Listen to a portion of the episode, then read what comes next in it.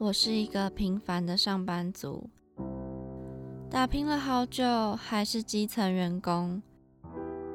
唉，超时加班早已见怪不怪。你这个写乱七八糟，还敢拿出来啊？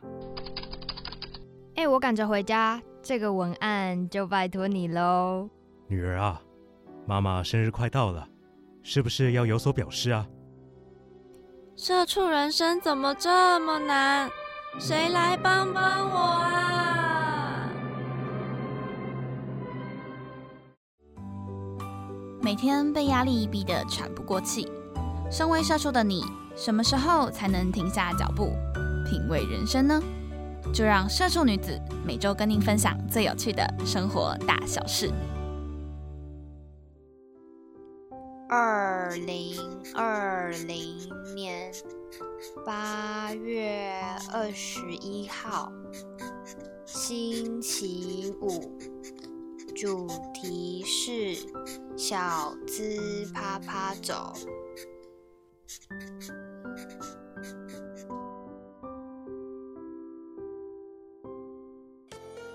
欢迎收听《社畜女子周记》。我是杰尼，我是亚碧。哎，亚碧，暑假你应该都有出去玩吧？那如果今天问你一个，就是拥有历史或是文物或是百年的古城、古迹等等的，你会想到哪一个地方啊？我应该最先想到的是台南吧。哦，台南怎么说啊？台南就是蛮古色古香的地方。哦，是不是？就是类似安平古堡那一区，对对对对，非常多我们历史课本所学到的古迹都会在那。对，什么一级古迹、二级古迹那一种。对对对。那如果是台北地区呢？你会想到哪里啊？台北的话，应该是大道城那边吧。哦，大道城真的是一个非常多历史文物，然后也有非常多的，它算是一个蛮著名的地标啦。对。对，那没错，我们今天就是要跟大家介绍百年古城大道城它的历史古迹跟一些背后的故事哦。好的，那呃，为什么会想要介绍大道城这个地方？我觉得是因为我最近太常去了。亚斌，你之前有去过大道城吗？大道城嘛，我之前去的话，主要是去就是年货大街、迪化街那边。哦，就是每年过年，然后去买一些年货什么的，对不对？对对对。其实年货大街我之前也蛮常去的，然后那边真的是非常多的东西，而且就是会买一些饼干、糖果什么放在家里。最重要的是之前都有试吃哦，对对，我很喜欢去那边挖糖果，就是会有那种很多种软糖，然后会给你一个塑胶袋，然后你可以自己去挖，然后再称重那种。对，那那我之前也蛮常去买，然后因为像我妈，她其实好像蛮喜欢那边的，而且那边的糖果种类非常的多，嗯嗯，就是不会只，我记得好像不会只有台湾的，就是也有蛮多是国外的，然后你可能平常在商店不常看到的东西，对对，就还蛮新奇特别的。那我觉得还有一个就是关于年货大街最印象深刻的东西是乌鱼子，你有你有吃过吗？就是好像没在那边买过。就是过年经过那边都会看到，就是有乌鱼子，就是晒成干，然后摆在面前给大家试吃或者给大家看。哦，我好像都是只有在餐厅吃过，像那种聚餐就常可能第一道就会有那种拼盘嘛，就有乌鱼子那种，我比较没有直接去买过。哦，对，因为其实平常买乌鱼子也算是蛮贵的。嗯。对你是不是常吃到那种餐厅，就是比较高级，像是呃饭店、婚宴广场什么什么的，对，真的超常见。好的，那呃讲了这么多，我们先来跟大家介绍一下大道城为什么会成年百年古城的一个历史背景。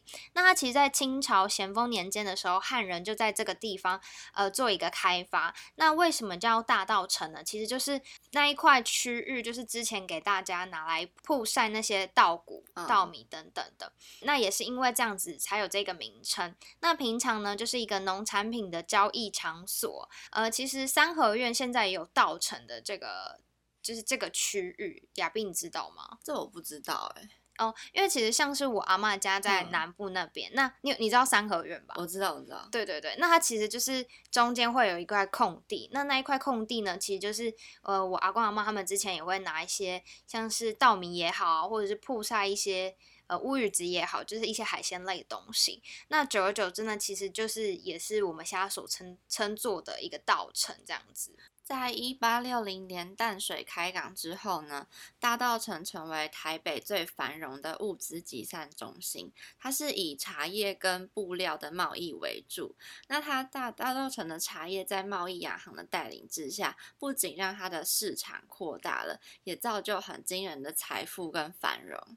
对，没错。那在进入日治时期之后呢，因为日商开始抵制，就是这些外国人，那转而呢，这个大稻城这个地方呢，就是变成以日本还有东南亚为主要的市场，就是向外出口贸易。嗯那战后大稻城因为淡水河比较失去河港功能了，而且台湾茶叶比较没有像那个西兰红茶那么著名，对，然后这里就渐渐的没落，然后之后台北市区就往东发展，人口大量外移，所以大稻城就成为台北市外围的比较老旧的市区。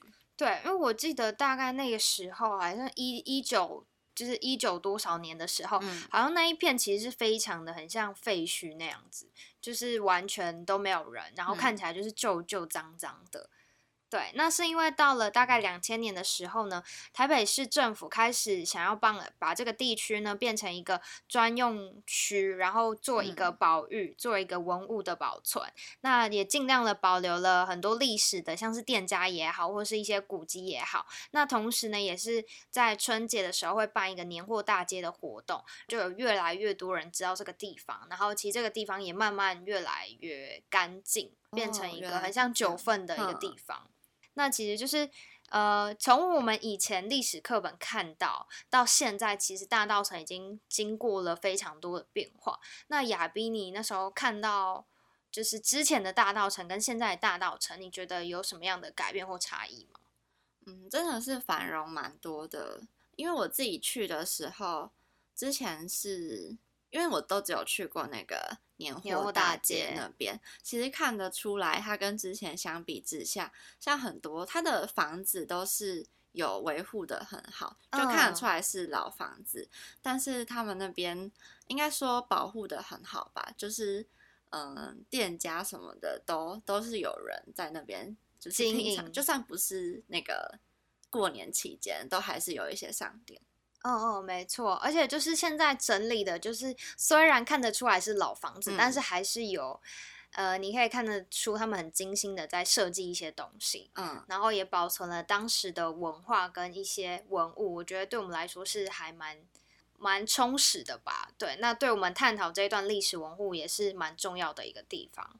那呃，刚才介绍的是历史背景的部分，那我们接下来要跟大家介绍的是交通的，告知大家说怎么过去。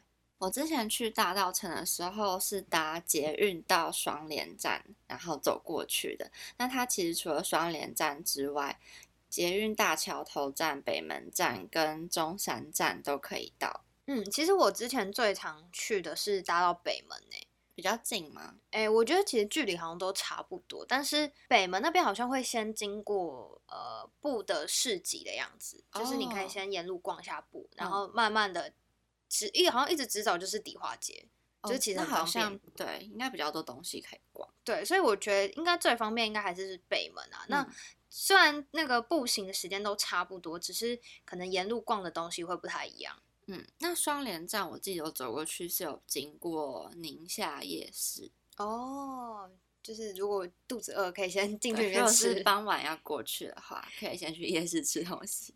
然后再去，对不对？对那除了捷运在家走路之外呢，还有你可以捷运转搭公车。那其实公车的班次非常的多，因为很多呃都会经过大稻城那边，像是你在台北车站呢、就可以转乘二七四六一五等等的车。那大桥头、双连站、中山站、西门站也有。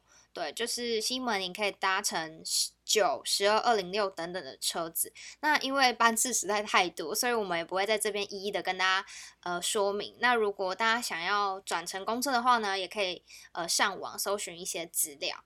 那自行开车的朋友们也不用担心，大稻城那边会有停车场，所以也可以开车过去哦。对，其实大道城真的算是一个台北一个还蛮方便的地方啊，就是不管是搭捷运、搭车，然后或者是呃自己开车，其实都都还蛮方便的。那接下来呢，我们想要跟大家分享几个我觉得还蛮特别的活动。那第一个一定就是明天的大道城烟火了吧？哦，对，就在明天七夕情人节前夕的烟火。那呃，听说亚斌你之前有看过这个烟火，那你觉得整体来说怎么样？整体其实问不太准，因为我那时候去的时候太晚去了，就是那时候我是从双连站那边原本是说有接驳车，但是接驳车你要排很久，嗯，然后所以我们后来也没有搭接驳车，我们就直接走去，所以到那边的时候已经很晚，就是好像在过。没多久，对烟火就要释放了，这样子，所以那时候我连那个大道城那个河河岸都没进去，就是在城外看。哦，你说没有进入那个门吗？就是外面的像水门进不去那个门，所以在外面看的时候，烟火都是只看得到一半，看不到那种一片的烟火。然后我那时候学生证因为人潮太多还不见。啊，那这个活动真的是 很可怕，所以建议大家如果明天要去看的话，真的要提早去那边找好位置，然后要不然你到后面真的就会完全看不到。对啊，可以可能中午吃完饭就准备去卡位了，那也太辛苦了吧！而且重点是，呃，我前几天有去大稻城那个河边那边有酒吧。也不算酒吧，就是他们有一个很像餐车，对，那大概有七八家吧。然后平常可能就是会卖一些调酒啊，或者是卖一些呃烧烤、串烧、披萨等等的。对，那他们其实有二楼，就是二楼是观景台的部分。然后我就看到有店家已经写说，就是因为明天有这个活动，那如果你要上去看烟火，成为他们 VIP 的话，就是低消可能要一个人一千，就是你要花一。一笔钱你才可以上去，很好，是不是？其实我觉得差不多，但就是可能你会有居高临下的感觉啊。对，然后我就觉得还蛮特别的。这个店家也很会策划活动，真的，而且也会很趁机的捞一笔，是不是？对。那这个大道城烟火呢，就是呃，其实大道城从七月十五就开始规划了一系列的算是约会的电子地图，那里面有很多的活动也好，就是让情人们可以去。观赏旁边的景点啊，或者是甚至看这个烟火，或者参与一些手作的教室。那我觉得重头戏的部分呢，就是明天除了烟火之外，还会有还有演唱会。那他会邀请爱姨两万方、吴问芳、小男孩乐团，还有源自邦宁等艺人。我觉得其实都蛮大咖的耶，真的。然后就是呃，希望陪伴大家度过一个浪漫的七夕情人节。那杰尼，你要去吗？哎，可是我刚听你这样讲，我觉得很可怕哎，我觉得那个人潮可能会直接把我挤爆。而且感觉超热，要早一点，对啊。如果你早一点去很热，可是晚一点去又看不到。哦，对啊。那我刚刚有说到呢，其实大稻城码头不只是有烟火可以看，那其实它每个我记得是每个假日都会有呃类似货柜市集的地方。那刚刚有说到就是会贩卖一些蛮多卖酒的，然后有卖一些比较美式。那如果我觉得那边的 view 真的还不错。对，那像我那时候坐的地方呢，就是比较靠近吧台的部分，嗯，就是你可以，我不知道你知道那个地方，呃，靠近河边那边，它有一整排位置，然后你是可以直接面向那个海，面向河那边，然后你就直接可以看到很美的夜景，大楼啊，然后不是会等于是它的倒映，就是映在那个河上面，就非常的感觉，对我觉得非常适合情侣。然后我那时候看到也有很多好朋友去那边喝酒聊天，嗯，大稻城是在你家旁边嘛？怎么感觉？你完全是在那边生活的感觉，就其实有一段，但是我就我还蛮喜欢这样的感觉，对那边的氛围。然后就大道城码头很浪漫，可是大道城那边又有很迪化街那边又有很多古迹或是文物等等的。呃，接下来亚斌，你有什么推荐的景点吗？推荐，其实我真的只去过迪化街耶。嗯，对，所以我对他的印象还是停留在年货大街，然后很多人在试吃东西这样子。呃，大稻城的范围非常的广，那迪化街应该可以算是其中一条非常非常著名的大街。那刚刚有说到，其实呃，在每一年的新年都会有呃很多摊贩在卖年货。对，那如果没有百年货的时候呢，他们其实也会有一些陶器或茶艺的文化商家。那最近呢，其实我有发现非常多新的，像是新创或文创的商家，那结合传统的文化进行一个创新的产业，那我觉得还蛮有趣的。那像是呃，其中一个是迪化街的二零七博物馆，这个你有去过吗？这个呢，我印象当中好像只有经过哦，有经过。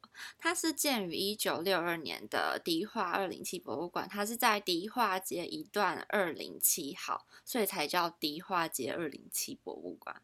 行经到这里的时候，就会被那种，你会觉得被那种历史气息有就是 touch 到，哦，就是被那个外貌吸引。然后它是由陈国慈女士承购的迪化街二零七博物馆，然后那边是会不定期的举办一些主题的展览，还有各种艺文活动。然后博物馆的话有四层楼，所以来这边的话，其实我觉得在大稻城就可以待一个下午了，就蛮多东西可以逛，真的。然后晚上可以去码头，真的是一日游的行程，帮你们规划好。对。除了博物馆之外呢，其实迪化街还有很多的艺程。那艺程呢，其实就是指很多算是艺术的课程吧。嗯。对，那它有小艺程啊、迷艺程、学艺程、合艺程等等的。那每一个主题呢，都会有不同的小店入驻那个店家，在游走这个艺程的当中呢，你可能会发现一些原创的品牌，或是手作小物，甚至是精品咖啡、书店、小酒馆等等的创意跟艺术，你都可以在这边就是看到，甚至有所启发。那像是小艺城。呃，就会有许多的手作店家，像是好优光客所布物的设计等等。其实我还蛮喜欢，就是逛这种类似文创的小店诶。嗯，就是进去之后你会觉得，嗯，整个心情很平静嘛。就是而且那种店有时候会有那种香味，它可能就会是真的香味，不是说店家带给你那种。气息的感觉，是他们可能就会有一些可能香氛或是木头的那种味道，会觉得让人心情蛮舒服的这样子。哦，真的，我我其实进去也都会有这样的感觉，就很疗愈了。对对对，疗就是这个词，刚是想不到是不是？我才讲一大堆，其实就是要讲很疗愈，直接用很多的词语来形容疗愈这个词。对。对，那名义城的部分呢，它其实就是结合传统技艺跟商品。那一楼可能会有陶瓷跟名艺用品的专卖区，二楼呢，其实很多店家都是可以让大家喝茶、吃一些小甜点等等的。联艺城呢，它是在传统的矮房建筑里面，它主要是贩售各式各样的食品，从咖啡厅、果汁店到餐酒馆都有。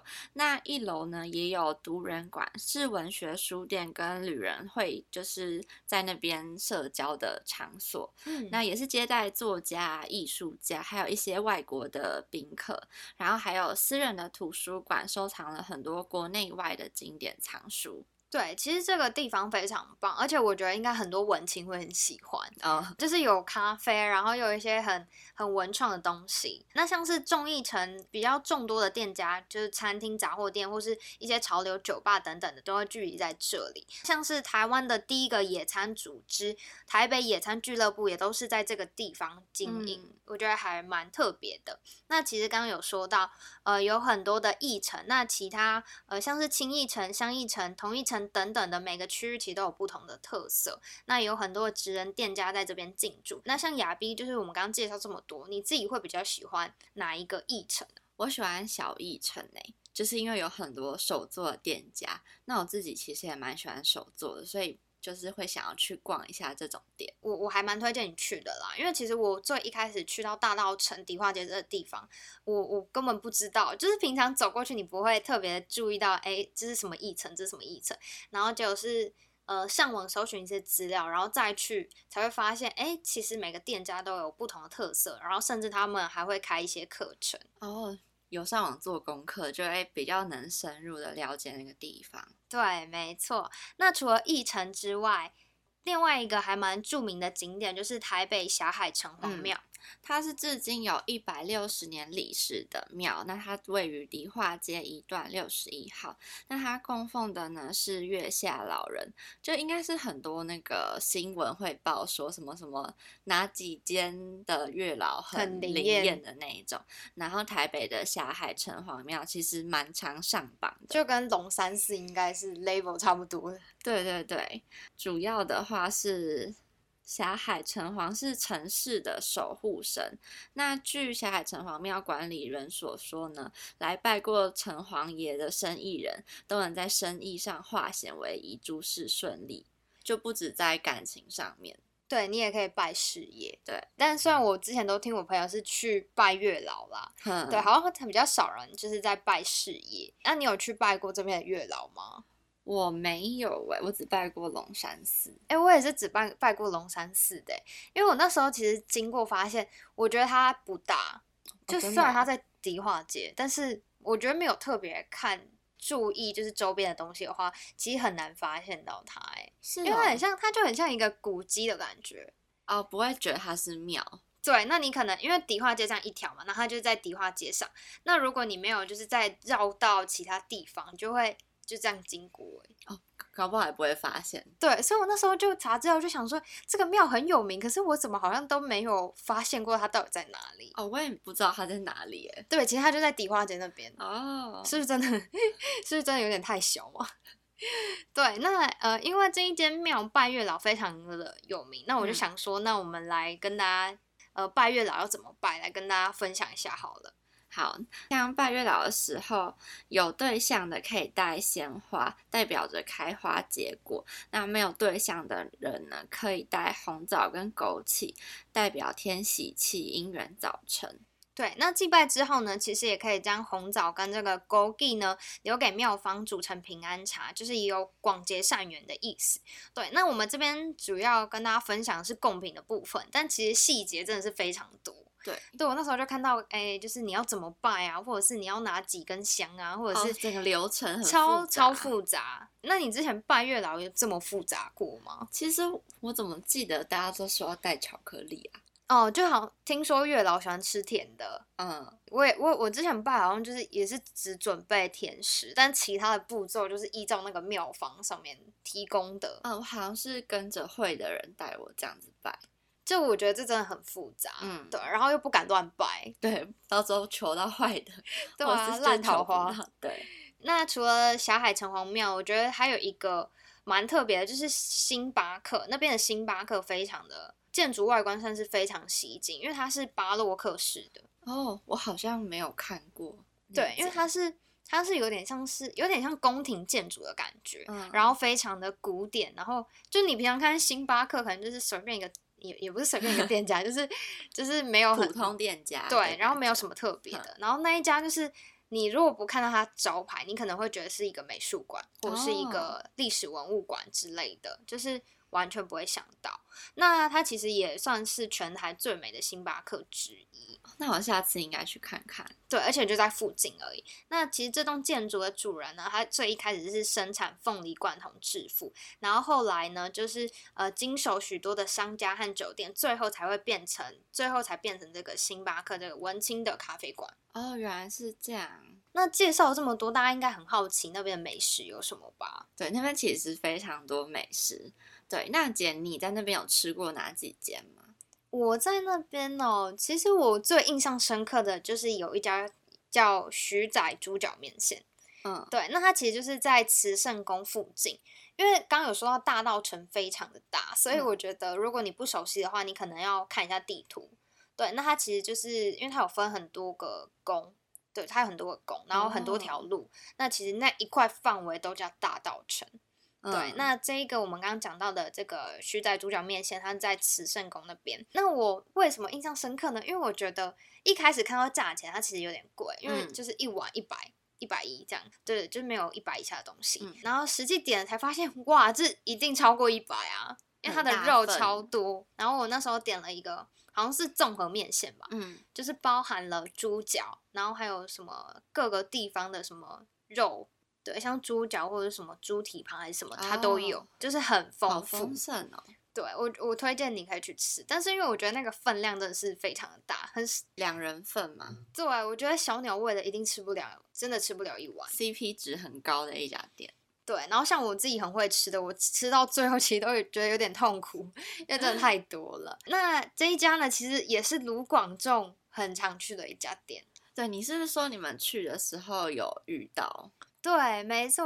哦，反正那那个当下真的超级突然，然后就是那个老板要送面线给我们的时候，他就突然在我们耳边说：“你们后面是卢广仲。”然后我们就哈吓到，因为我们想说老板到底要干嘛？就是干嘛靠我们这么近？然后结果他就要跟我们讲说：“哎、其实我们后面是卢广仲这样子。”然后我们那时候就在开玩笑说：“哎、那个那个谁，你可以就直接唱对呀、对呀、对呀、对呀、然后看会不会转过来。对，就蛮有趣的。那其实卢广仲很常在这一条街出没，就如果亚斌你喜欢他的话，你也可以 在这边常常就是常常在这边每个。假日都去看他会不会在。那其实除了卢广仲之外，之前芊芊也有拍一个 YouTube 的频道，哦，前阵子上个上个月的影片对吧，七月是蛮新的，就是有介绍大道城那边的美食，像是叶家肉粥，然后刚刚杰尼讲到的猪脚面线，也有在他影片提到。那其实大家看芊芊吃就就知道他他会报的店家一定是非常美味啦。对，一个美食水水一定都是讲说最就最推荐大家去吃的店。对，那我其实最印象深刻是他讲叶家肉粥这个东西，因为我记得他肉粥很便宜，对，然后他又点了什么红烧肉啊，或者是一些相关的炸物，然后看起来就超好吃的。嗯那他还有推荐一个，就是他有问卢广仲在那个地方要吃什么，嗯，那然后他有推荐一个好像是排骨汤吧，然后他说叶家肉粥排骨汤也还蛮有名的，好像是对，大家可以去找那个影片来看，就会非常想去。对，而且会肚子会非常饿。嗯那除了叶家肉粥，还有蛋仔面，蛋仔面其实不是只有台南吃得到，哦，台北也可以吃得到哦。对，然后我记得价格好像都不贵。对，小吃应该是还好，它还没有变成那种观光客价钱。哎、我觉得有可能呢、你说以后会越来对有点啊提高吗？因为现在已经越来越多人了，哦你看那个烟火就知道。哦，对啦，但是因为我没有平日去过，所以我不知道平日是不是也是这么多人。但是目前那一条街还算是蛮便宜的，对，就还是算是小吃的范围，好，它的那个价格。希望它之后不要变成观光客圣地。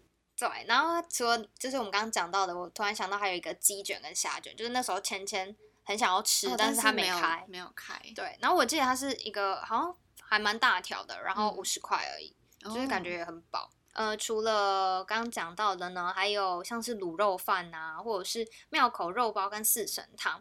那因为我没吃过这个肉包跟四神汤，然后我就上网找资料，就嗯发现那个四神汤虽然一碗六十，但是听说料非常多。哦。那你会你是喜欢喝四神汤的人吗？其实我因为我不吃大肠，所以它里面有大肠，我就我平常不会去喝。但是因为我妈说那个是对身体好还是怎么样，四神汤，哦，四神汤好像听说对身体非常好，就里面有很多中药的东西。所以我会喝汤，但是料的话我比较不会吃。哦，你就只纯喝汤吗？对，哎、我那这样跟你喝还吃蛮划哦，欸料给你，对啊，让我因为喝汤。它的那个料很营养，而且就像有什么莲子啊，然后或者是很像杏仁的东西，不是红薏仁，枣吗？对对对，有的对会有。那因为刚刚介绍的都是比较偏主食跟咸食，那嗯，它那边还有一个是城中豆花跟一家咸花生咖啡馆，也是非常著名的，算是甜点吧。饭后甜点可以去吃吃看。对对对，那像是咸花生咖啡馆，它好像比较著名的就是肉桂卷跟咸花生咖啡，咸花生咖啡听起来很难喝，是不是？不知道，就想象不出会是怎么样子的感觉。对，就是看名字会很，而且又是咸咸花生，然后我觉得它应该有点偏，就是类似什么海盐的概念吧，就是花生粉，然后再加上一些海盐的味道。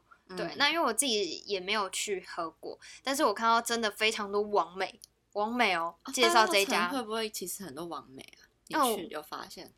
我觉得蛮多的，而且也蛮多观光客就是会直接在路上拍照。哦，就是你在乱拍，其实也不奇怪。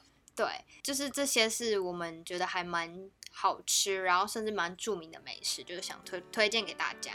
好的，那我们今天就是介绍这个百年古城大道城。那我这边再跟大家分享一个资讯，就是现在那边游客中心还有免费的可以租租借，应该算是借那个旗袍给大家拍摄。